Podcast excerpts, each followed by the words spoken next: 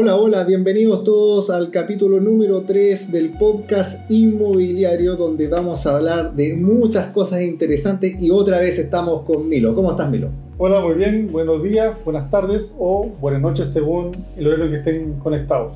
Exactamente, justamente eh, damos las infinitas gracias a todos los auditores que ya llevamos en el primer capítulo más de mil escuchas en menos de 10 días, así que estamos muy contentos eh, por la recepción. Recordar también que eh, este podcast lo puedes escuchar a través de Spotify o YouTube.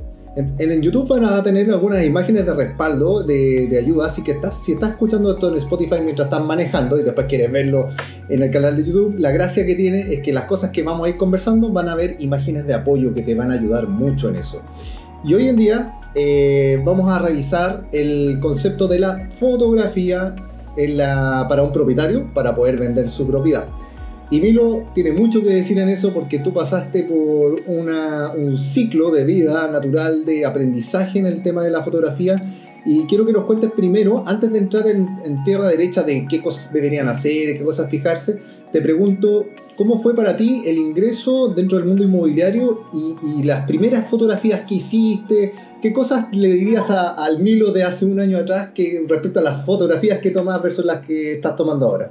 No, de hecho, bueno, ayer estaba mirando algunas fotos que hice y ahí eh, realmente la vergüenza de cómo saqué esas fotos y, las publicaba, o no me di cuenta de, la importancia y de, lo que quería transmitir, que en el fondo esas fotos no estaban transmitiendo lo que quería mostrar de la, de la, propiedad.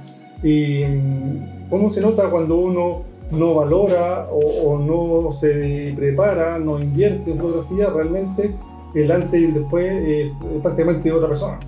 ¿Cuáles serían los errores básicos, eh, principales, que tú dirías que cometiste en el comienzo, que, que, ahora ya te das cuenta después? ¿Cuáles fueron los primeros errores amateur? Sí, yo creo que no valorar la importancia de la fotografía, simplemente es como que algo que hay que hacer porque se sube a los portales y no sabía que existían técnicas puntuales, eh, puntual que se ocupó para la fotografía inmobiliaria, que no es lo mismo que la fotografía de otro tipo. Y era simplemente tomar fotos con el celu o incluso después con una cámara DSLR, estas profesionales, pero sin un, un, lente profesional. Entonces, yo creo que el, no tomar esa importancia fue lo que marcó el antes y después. Y después, bueno, vamos a conversar cómo cambia cuando uno le pone foco y se, y se enfoca fuerte la fotografía. Porque ah, tú hablaste del tema de la. No le di no me di cuenta de la importancia de lo que implica la fotografía. Hablemos un poco, hagamos un poco de doble clic en el ítem importancia. ¿Importancia para quién? Para el propietario, si tú eres propietario y estás escuchando, para la gente inmobiliario como tú que estás tomando la fotografía o para el comprador. ¿Quién valora más este tema de la fotografía? Eh, por igual, depende del punto de vista. El, el propietario, el, la fotografía es el medio por el cual se va a publicitar su propiedad y si no tiene una buena fotografía, tiene menos chances de ser eh, elegido porque el, recuerden que estamos compitiendo con muchas otras propiedades similares en los portales. Por lo tanto, para elegir, el cliente comprador trata de eh, influenciarse por lo que le entrega el, el agente inmobiliario para poder hacer la elección, que es la fotografía. Entonces, si tenemos agentes inmobiliarios que hacen buena fotografía y una gente que hace mala fotografía, en propiedades similares, la gente se va a ir por la, la fotografía eh, más, que refleje de mejor manera la propiedad. Te pido dos favores. Primero, que lo compartas con tus amigos que les interese este tema, eh, que, te haya gustado, eh, obviamente que esperamos eso, y que también que lo agregues dentro de tu lista favorito, porque vamos a seguir subiendo capítulos durante todas las semanas. Adicionalmente, si estás viendo esto en YouTube, o escuchándolo y viéndolo con las imágenes complementarias, te pido que te suscribas y le pongas like y la campanita para que te avise cada vez que te llegue un aviso de este podcast y un nuevo capítulo. Y en ese aspecto eh, hay, me imagino que algunas técnicas que uno, que vamos a entrar en detalle, que van a ser eh, para el comprador eh, un poco más atractivo el, ingresar y, romper un poco el patrón de los tipos de fotografías que hay. ¿Tú te has dado cuenta de cuáles son los tipos de fotografía principales que, son las principales portadas que se están tomando hoy día para los portales y las publicaciones de propiedades? Por ejemplo, no sé, estoy, inventando, hay no, no, no, soy el experto fotógrafo, pero sí me, te pregunto si has visto que la cocina o el, front de la casa o de repente toman un living, ¿hay algún patrón que se vaya repitiendo eh, negativamente, por decirlo así, o, tú ves que hay de todo? No, depende, depende del tipo de propiedad y el, el perfil del cliente para esa propiedad. Por ejemplo, un home studio eh, que está hecho para soltero, la cocina no es tan importante, eh, está, pero no es un factor a destacar. Está bien que uno muestra si eléctrica, a gas, cuánto está americana o, independiente, pero no, no hay mucho lo, para dedicarle tanto tiempo a la cocina. Pero si tenemos una casa familiar donde van a haber niños, eh, por lo menos unos cinco integrantes, o, o, a la gente le gusta cocinar, a gente no le gusta, vamos a usar más el delivery porque llega tarde, llegan cansados pero por eso, si, si la cocina es un factor importante, para sobre todo el mundo familiar, requiere eh, que nos enfoquemos mucho en esa parte de la casa y tomar distintos ángulos, la, el material de la encimera, la ventilación, en la campana, si cocina a gas eléctrica, el tipo de horno, el espacio para el refrigerador. La gente se fija mucho si le va a caber su refrigerador de dos puertas, de una puerta, que es, muy es alto, es bajo. Entonces la cocina es un factor súper importante ahí. Ahora, por eso, hay otros departamentos que la cocina no, no, es lo fuerte, lo fuerte es la vista. Otra vez vendí un departamento que a la gente le gustó por la vista despejada de la cordillera, que era espectacular. Porque el departamento, había otros más en el sector un poco más barato, pero ninguno con esa vista. Y, la persona me dijo, no puedo comprarme uno de la torre al lado, más barato, pero esta, que está a, a 100 metros, tiene una vista que, que, vale la diferencia. Entonces, yo en la publicidad publicité la vista, porque el resto era muy común en el departamento. Entonces, otros tienen un patio espectacular, la, otros tienen un, espacio para el jardín y el antejardín, con, con plata muy bonita. Entonces, hay, hay que ver según qué podemos destacar. Cada casa tiene algo distinto a destacar. Ya, buenísimo. O sea, definitivamente estamos dándonos cuenta que la, fotografía hace un poco la diferencia. Y ahora entremos un, poco en terreno derecho. O sea, em, ¿qué cosas, elementos de una fotografía vamos a tomar en cuenta como diferenciadores para el momento de vender una propiedad? Eh, ¿Influye la cámara? Eh, saquemos el mito número uno. las cámaras DSLR, que son las conocidas, o las reflex, eh, que, son las semiprofesionales o profesionales, versus un, iPhone, un Samsung de, gama alta. ¿Hace la diferencia? ¿Son muy distintas entre sí? Tú como propietario debieras darte cuenta de que si un agente inmobiliario toma una fotografía con ese tipo de dispositivo, ¿debería privilegiar uno por sobre otro o da más o menos lo mismo? No, no da lo mismo. Son son súper bien eh, diferenciadores. la tecnología dice mucho. De hecho, en todos los rubros, en todas las profesiones, tienen sus herramientas profesionales y otras que son amateur. Entonces, eh, cada uno de ustedes que está tiene su trabajo ocupa herramientas profesionales para su labor. Y quizás existe algún símil hogareño, pero para el trabajo son como cosas profesionales.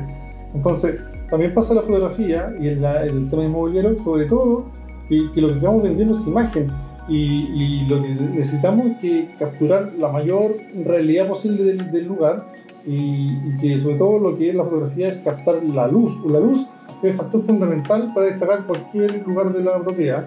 De hecho, fotografía, foto es luz y grafía es escribir, es el fondo fotografía es escribir con luz. El manejo de luz es fundamental y la luz te lo da el, lente y el, sensor del, del equipo.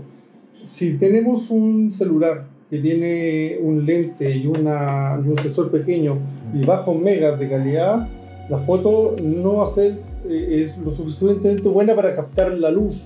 De hecho, el, hacer la foto, ya sea con, con un móvil o con una cámara eh, profesional reflex, eh, se debe abrir el, el, obturador y dejarle un tiempo de, de, captación de luz no menor. Entonces, eso aparte debe ser fijado en un trípode porque no puede moverse la cámara para que no salga tibiona porque estamos captando la mayor cantidad de luz y estamos viendo el lente mucho rato, medio segundo, a veces depende si está muy oscuro, hasta uno.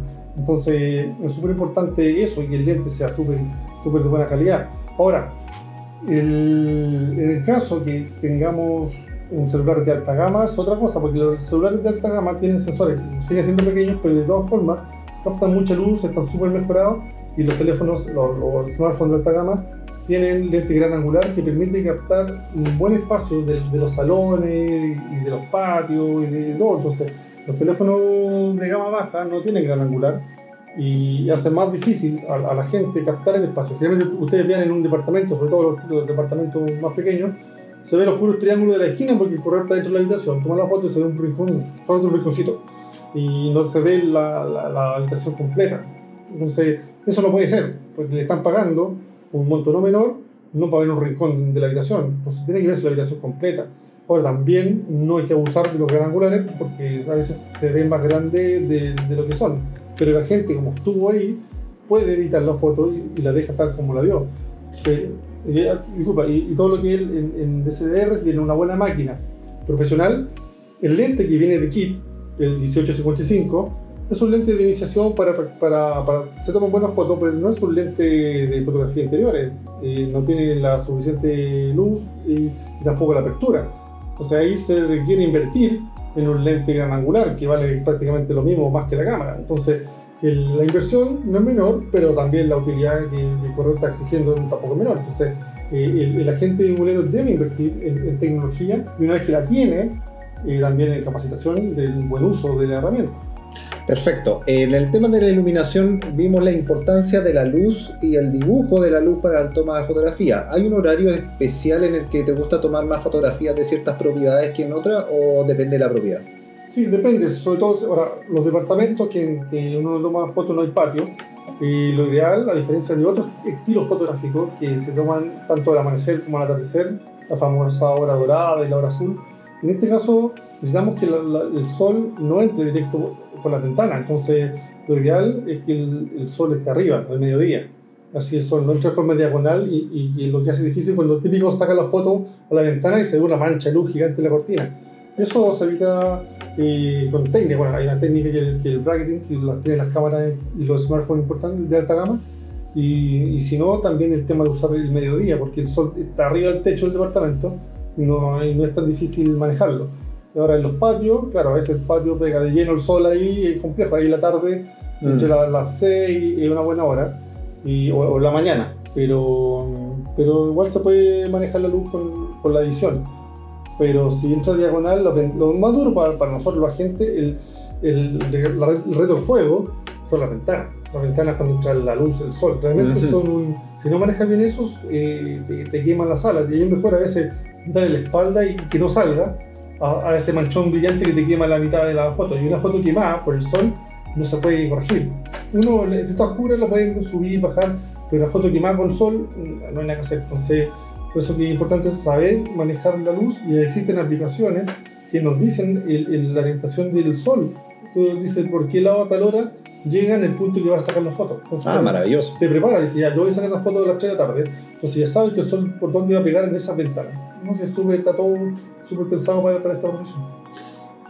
Ya, perfecto. No, no, o sea, yo entiendo perfectamente de que la, la importancia de, de, una buena fotografía puede marcar la diferencia para poder promocionar bien y hacer una, no sé, como un plus a la hora de resaltar la, la vivienda. Eh, para los propietarios, yo diría, eh, te, preguntaría principalmente que si como propietario principalmente que es un poco escéptico o, tal vez no, no, no, sepa tanto del, tema de la fotografía, ¿te ha tocado eh, propietarios que, que, te exigen un mayor nivel de calidad fotográfica o en general te dejan ser? ¿Qué, qué, ¿Cuál tú, como ves en Chile, el nivel de, de, conocimiento fotográfico a nivel de, la, de, los, de tus clientes? la mayoría te deja hacer, te dejan el espacio, te dejan sacar la foto tranquilo y no, no se preocupan de qué estoy usando y, y si una cámara, o sea, pues miran, pero no, no preguntan las características. Han habido excepciones en que me ha tocado gente que, que le gusta la fotografía, me está preguntando, ¿y ese lente cuál es? Y, y, de qué ángulo, y cuál es la apertura, y el rango focal pero no, es una, son excepciones. Realmente lo, la gente no se fija. Y yo creo que tampoco se fijan en los resultados, porque cosa de entrar a los portales y ver un montón de fotos horribles. Yo no sé cómo el propietario no reclamó, no reclamó a la gente, oye, lo que hablábamos la otra vez, hay fotos patas para arriba, hay fotos están al revés. O sea, claramente no la vio ni la gente ni, el cliente. Es que yo creo que hay un tema de responsabilidad también que tiene que tener el propietario eh, en respecto a su, a, su, vivienda, porque no solamente uno puede decantar en decirle al, al, inmobiliario que venda su propiedad y, y dejarse estar. Tiene que haber un, un trabajo de seguimiento también para ver eh, que le manden el link al menos de, de dónde se está publicando, me imagino que te lo piden en algunos casos para poder ver que las fotografías sean lo que les gusta o si tú lo haces más proactivamente y realmente los propietarios no lo están haciendo. Sí, yo, yo por, norma cuando publico envío el link de, el, de mi página de así está la propiedad y, si, siempre dejo la, la puerta abierta, si, si no le gustó una foto la cambiamos, no, no me sentido ofendido, al contrario, la podemos hacer mil veces. Yo hoy las cámaras no ocupan rollo, así que podemos hacer la foto que queramos. Entonces, si una foto no nos gustó porque no reflejó algo que quería el cliente que se reflejara, la, repetimos. Y aparte, yo soy súper crítico y cuando una foto no me gusta, en la medida que puedo, cuando sobre todo hago las visitas, la repito y hago, o se, me ocurrió otro ángulo y la tomo los ángulos y las comparo, pero aprovecho que estoy viendo nuevamente la propiedad para hacer una foto y en otra hora, porque a veces voy en algo distinto, quizás ahí la luz favorece algo que no había visto. Entonces, eso estar también siempre atento a, ir mejorando y los clientes siempre eh, miren que la foto, uno sea nítida, hay, hay fotos que no, no son horribles porque son muy oscuras, porque el tema, si, si la habitación es oscura por naturaleza y el, y el, teléfono que ocupa generalmente es gama baja, la foto va a salir oscura, no cómo salir iluminada. Entonces, por eso que es súper importante, sobre todo las propiedades que son oscuras, cómo la iluminamos, cómo destacamos eso, porque nadie quiere comprarse una, una casa oscura. Entonces, eh, ¿cómo le sacamos partido? Tampoco hay que mentir, tampoco podemos iluminar lleno de linternas y flashes por todos lados y que se vea blanca cuando... Claro, pero sacarle un provecho. Sí, la mayor cantidad, porque el ojo humano la ve de una forma y cuando vemos la foto no, no está como la vemos, no está tan oscura. Eh, el Photoshop ¿Estás a favor o en contra? El, o, con lo que se hablé, hablo de Photoshop, pero en realidad podemos hablar de un programa de edición de diseño, de, de, de, cuando hay una mancha en la casa y, que y, no sé si un propietario te dice, oiga, le voy a bajar un poquito esta parte, no sé, ¿estás, ¿estás a favor o no, no, no te gusta? No, la cosa es el, toda la foto, el 60% de una foto buena, la, la foto, el ángulo, la técnica el 40% es la edición, pero la edición no es el trucado, no es cambiar cosas ni eliminar cosas, sino que las fotos siempre se revelan, así como antes cuando llevamos los rollos a, a, revelar y, y, nos demoramos 24 horas o dos días en ver cómo quedó la foto. Hoy eso es instantáneo, hoy las fotos se revelan en el computador y ahí uno las toma siempre crudo, las toma en formato RAW y, llega, captura la mayor cantidad de información y en el computador uno le sube un poquito la luz de, de uno como estuvo ahí dejarla lo, más idéntico a lo que lo vi con el ojo humano. ah, eso es un punto, te detengo, un punto importante para quien esté escuchando eso. Tú tomas la fotografía en formato RAW, que, los que no conocen es un formato RAW, que es el formato más pesado. Una fotografía en RAW puede eh, pesar 12 o 20 megas versus una fotografía que se toma en JPG en, una cámara de 2,5 megas. Claro, o menos incluso dependiendo del celular. Entonces toda esa información que lleva adicionalmente la fotografía te permite en los programas de edición poder tocar la iluminación y tocar algunos colores sin tener que perjudicar la fotografía. Por eso es tan importante eh, los formatos y los equipos con los que, que, eh, utilizas, porque después el post diseño es fundamental y ahí puedes continuar mi Exacto, entonces yo siempre la revelo, la edito y es otra cosa, o sea, siempre como, como se ven sin editar a como quedan, es, quedan como que, no sé, es como un rollo antes que se vendían 100 y otro de 200, ¿cómo se llama? El, el, ah, se me fue el nombre del de la ISO Ah, la ISO, ISO 100, ISO 200. Pero el, las fotos se toman con una ISO baja, que la ISO es la cantidad de luz que detecta el sensor, el, con ISO 100, para que capture la mayor cantidad de luz, porque entre más subimos el ISO, cuando lo, entramos a los teléfonos y a las cámaras, cuando está oscuro, normalmente el, el, aparato te sugiere subir el ISO. Y al subir el ISO a 4500, 8500, las fotos empiezan a salir con granitos, con puntitos. Cuando ustedes ven que las fotos, cuando ponen en modo automático, y está oscuro, se ve con puntitos, es porque la cámara trató de iluminar subiendo la ISO. Entonces ahí se, se, se, se estos granos.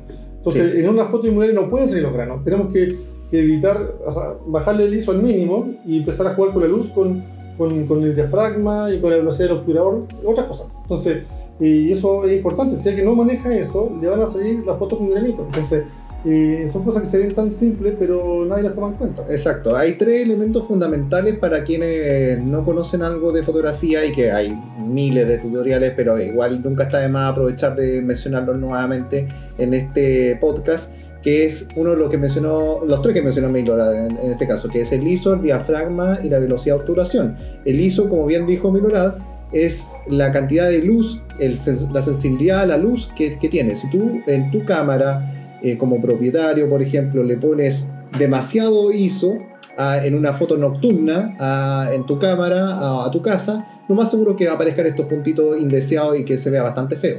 La velocidad de obturación es la velocidad con el cual se abre y se cierra eh, el, obturador de la cámara y por lo tanto, si es muy rápido, imagínate que hace como una especie de chaca. Así cierra, entra muy poquita luz. Entonces, si entra muy poquita luz, eh, obviamente la a mayor velocidad de obturación, eh, tú estás tratando de eh, acelerar la cantidad de, iluminación que está entrando y, puede servir para, por ejemplo, cuando estás con sectores muy iluminados y tú quieres que no te aparezca tan sobreexpuesta la, toma. Y el diafragma es como cuán abierto o cerrado está el lente y, y cuando está más abierto, cuando entra más luz y si entra demasiada luz te puede salir quemada también la, la toma. Entonces, e, eso son, e, esa conjunción de esos tres elementos que, claro, en un iPhone nunca te va a preguntar, salvo en algunos celulares de gama alta, el modo, manual. El modo manual, claro, que te va a preguntar cuánto ISO, cuánto diafragma y cuánta velocidad de obturación quieres. Eh, normalmente no lo pregunta. Eh, y un celular eh, común y corriente tampoco, con un mono automático pero un agente inmobiliario que, se, que sepa manejar estos tres elementos eh, puede hacer una gran diferencia y ahí miro, por ejemplo, que, con qué elemento te gusta trabajar más a ti. ¿Tú eh, te gusta más? Eh, a ver, por ejemplo, yo voy a hablar un caso mío del marketing digital. En, mi particular caso, a mí me carga tocar el ISO. Yo trato de dejar el ISO al mínimo casi siempre. O sea, en el ISO casi nunca, salvo con tal excepciones, a veces lo subo hasta 800. Y en la velocidad de obturación, eh, normalmente la dejo en uno es a 100, uno a 50, de, dependiendo, pero normalmente eso. Y el diafragma, el que muevo más, que cuando está partido en uno es, eh, por ejemplo, cuando es 3, eh, a ver, podría hablar 4.5, tiene poquita luz, un 2.8 el que más me, me acomoda cuando, cuando hay poca luz, un 2.8 para que entre harta luz, a, medida que es menor el número, más abierto está, o sea, un 2.8 está más abierto que un número más grande. Y yo normalmente me gusta dejar fijo el ISO y, empezar a jugar más con el diafragma y la velocidad de obturación tampoco. Así que el diafragma es que como más me gusta. ¿Y tú, tú te gusta jugar con uno de los elementos o tocas todo? No, yo juego con la, velocidad de obturación.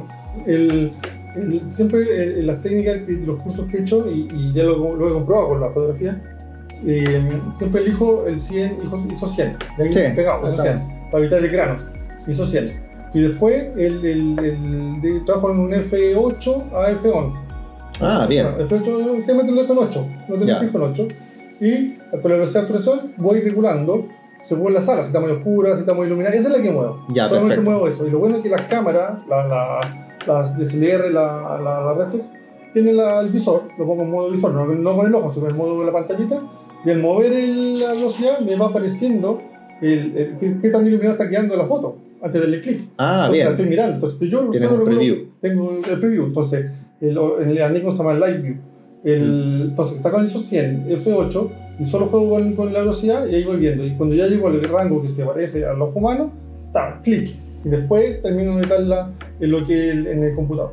Ya, perfecto. Excelente. Bueno, hablamos de la parte técnica. Finalmente, los pecados algunos pecados que, se, que terribles que tú has visto en, temas de fotografía, no solamente en la parte técnica, sino también en la parte del cuidado de una propiedad. Que, ¿Cuáles son las cosas que tú le dirías a un propietario? Por favor, fíjese en esto al momento de tomar una fotografía. Sí, bueno, de hecho ahora estamos aquí, venimos de, tomar una, una, foto, o sea, de una sesión de una exclusiva que, sacamos el niño. Y no, la señora, por ejemplo, preparamos la sesión de fotos y un 7, ella se preparó de ordenar, de tener la casa impecable. Y de hecho, bueno, también trabajamos a la par, moviendo las cositas de un lado para otro para que, para que no aparezcan en, las fotos. y en el baño, mover los, no tiene que verse los, los champús, los cepillos de dientes, no, tiene que ser lo más departamento piloto posible. Y lo más minimalista, sacar todo que son las fotos de, de los niños, los artículos de, de, colegio, todas las cosas que evoquen a, a, otra familia, porque la gente quiere eh, verse ahí, imagínense sus fotos, sus muebles, sus cosas, entonces hay que hacerlo lo más minimalista. Pero bueno, está muy bien decorada, está muy bonita, entonces eso ayuda, pero sí el orden y que la gente apoye ordenando y también considerando que, que nosotros la gente vamos a mover cosas de un lado para otro para la foto, después la volvemos a poner en su sitio, pero yo siempre pido permiso porque voy a sacar cosas, esconder detalles como el control remoto, los cables de la tele, cosas que, que son detalles, pero son detalles que hacen que una persona elija o no elija la propiedad. Entonces, tienes que foto limpia, foto bonita y, y en el mundo marquetero, y eso va a ser que eh, no se elijan dentro de todas las propiedades que están en los portales. Entonces, en, los carruseles de, los portales aparecen muchas primeras fotos y tenemos que hacer que esa primera foto sea tan seductora que la gente no puede evitar pincharla. si estoy buscando casas de, en un lugar y de tal rango de, monto de valor, eh, al ver la foto, esa sí o sí la tengo que ver, porque está muy bonita, el precio me alcanza, eh, hay que pincharla. Y ya esa foto nos permitió que el cliente eh, nos tome como opción y ya darle la información que tiene. Y ahí entran otros temas como lo que vamos a hablar después, que en otros capítulos, que es el copywriting inmobiliario, que el copy, que la descripción de la propiedad, que es sumamente importante hoy en día. Eh, también, eh, el, bueno, temas de tus virtuales que van a estar dentro, que también lo, ya lo conversamos y te invitamos a ver el capítulo número 2, a escucharlo, perdón, y verlo si es que está en YouTube. Así que, bien, Milo, finalmente eh, ya estamos concluyendo este capítulo y, quisiera unas conclusiones con respecto al tema de, la fotografía, si tú consideras que va todo hacia el video o la fotografía sigue siendo importante o es más importante, eh, ¿cómo, ¿cómo, va el tema de, de la fotografía en el mundo inmobiliario? Sí, bueno, son, son un complemento. La fotografía dice mucho, uno, del propietario, si el propietario se preocupó o no se preocupó, porque si la foto es tan fea y patas para arriba o, son borrosas, habla que no es que el propietario no está pendiente de, de, lo que quiere, de lo que contrató. Entonces, para que haga un buen trabajo, ni siquiera lo miré. Eh, también hablaba bien o mal de la gente. Si yo hago buena foto y vendo, los demás propietarios eh, van a querer trabajar conmigo. Entonces, a mí me es importante a mí como agente hacer buena fotografía, buena publicidad, porque eh, demuestro al mercado que yo soy un buen agente. Si yo puedo saber mucho de todo, hacer miles de cursos inmobiliarios y tomo fotos malas, por un detalle tan pequeño como, no pequeño, pero tomar fotos malas, no me van a elegir como su corredor. Entonces, para mí también es muy importante tener que manejar muy bien eso porque la gente me va a evaluar visualmente sin conocerme primero por eso. Es lo que ven, es mi trabajo. Lo que sale al público en los portales son las fotografías. Entonces, si no las haces bien, tengo que contratar a un fotógrafo. Ese es otro tema. Si, si la gente, no todos somos, tenemos talento para todo. Entonces, si no tenemos el dinero para invertir en la tecnología suficiente, no tenemos el conocimiento para operar esa, esa tecnología, es, lo más simple es contratar a un buen fotógrafo que haga las fotos. Y no hacer fotos malas por ningún motivo, no, no hay excusa. Si no sé, contrato. Y si sé, bien, lo, lo hago. Pero no, no, no hacerlo. Y, con respecto al, al, mundo del video, es complementario, porque una vez que yo capturo a ese cliente porque vio mi foto, en el portal entró a mi texto, a, a la descripción, y ahí tengo el video. O sea, si no hubiese tenido una buena fotografía, no pasa el video. Salvo que sea una campaña netamente de YouTube de video. Pero si estamos en un mundo tradicional donde la, mayoría se mueve buscando los portales y los portales, la mayoría de los portales importantes tienen un espacio para poner el video, eh, nosotros ponemos la, la foto que, que, atraiga al cliente, que lo seduzca a pinchar el, el, link y dentro le tenemos el tour virtual, está el video, está la descripción de la propiedad, pero fue necesario que, que pinchar la foto. Si te ha gustado este podcast eh, y estás en Spotify, te pido dos favores. Primero, que lo compartas con tus amigos que les interese este tema, eh, que, te haya gustado, eh, obviamente que esperamos eso, y que también que lo agregues dentro de tu lista favorito, porque vamos a seguir subiendo capítulos durante todas las semanas. adicionalmente, si estás viendo esto en YouTube, o escuchándolo y viéndolo con las imágenes complementarias, te pido que te suscribas y le pongas like y la campanita para que te avise cada vez que te llegue un aviso de este podcast y un nuevo capítulo. Eh, Milo, te doy, te doy las gracias eh, por otro capítulo. La hemos pasado súper bien nuevamente, trabajando duro y vamos a seguir compartiendo estos conocimientos valiosos de nuestra experiencia en el mundo inmobiliario. Sí, pues, súper. Yo encantado de, de, operar y, y, transmitirle un poco de, experiencia a, a, todo el mundo de, propietarios que te quiera vender o arrendar para que vean en qué fijarse y todo el apoyo del mundo, estoy ahí a su disposición, mis datos están ahí abajito Así que cualquier cosa estamos en contacto. Así es. Un abrazo y nos vemos. Chao, chao.